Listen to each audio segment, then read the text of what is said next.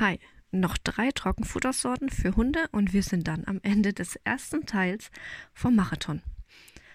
Heute schauen wir uns die Sorte Rindlamm-Reis an.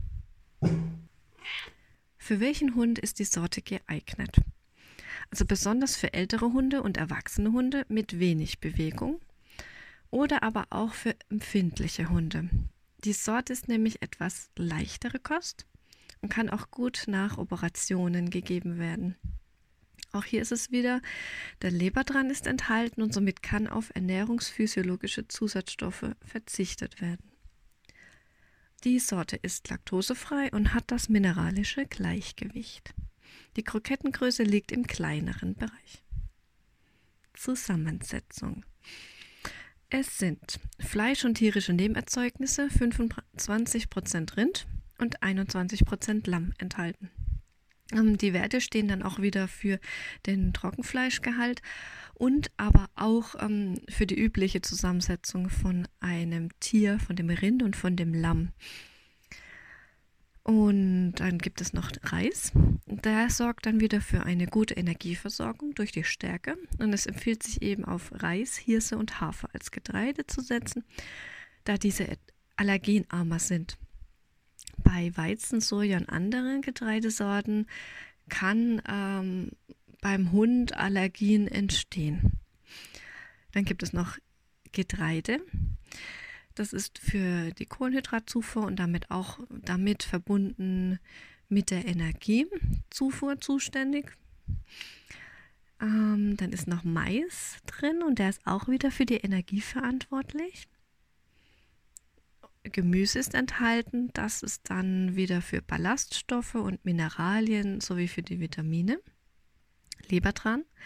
Und wie schon erwähnt, im Dorschlebertran befinden sich Vitamin A, D und E, leicht verdauliche Fette, Omega-3-Fettsäuren, Jod und Phosphor. Hefe ist mit dabei, das sorgt wieder für ein gutes Milieu in Magen und Darm, damit wird dann auch die Verdauung unterstützt, verbessert den gesamten Verdauungsablauf und sorgt für eine bessere Verdauung. Vermehrt die eigenen Mikroorganismen im Verdauungstrakt und das wiederum stabilisiert das Immunsystem und damit die eigenen Abwehrkräfte von deinem Hund. Dann sind noch Algen da und die sind dann wieder dafür zuständig, dass keine Unterversorgung auftritt. Kommen wir zu den analytischen Bestandteilen. Rohprotein mit 25,9 Prozent, also auch ähm, ein guter Wert. Rohfett mit 9 Prozent, das ist auch ein guter Wert.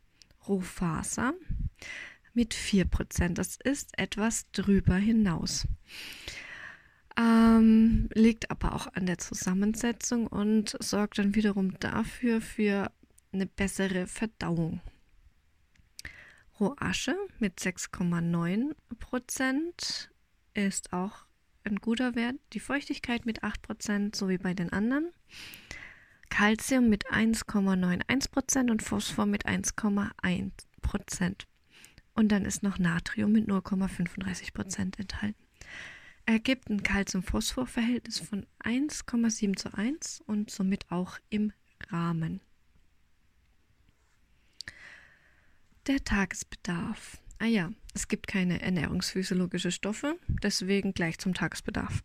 5 Kilo Hund bekommt 80 Gramm am Tag, ist also etwas mehr als bei den anderen.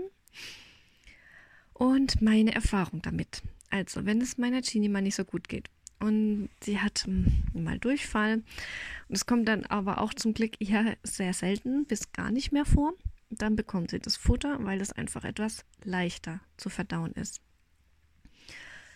Und ähm, wenn dir der Podcast Marathon Monat gefallen hat, freue ich mich sehr über eine Bewertung von dir. Damit hilfst du mir nämlich wirklich sehr weiter. Morgen stehen dann wieder einige Meetings an und ich bereite mich schon mal drauf vor und wünsche dir und deiner Fellnase einen wunderschönen Tag. Deine Jasmin mit Genie und Chiara.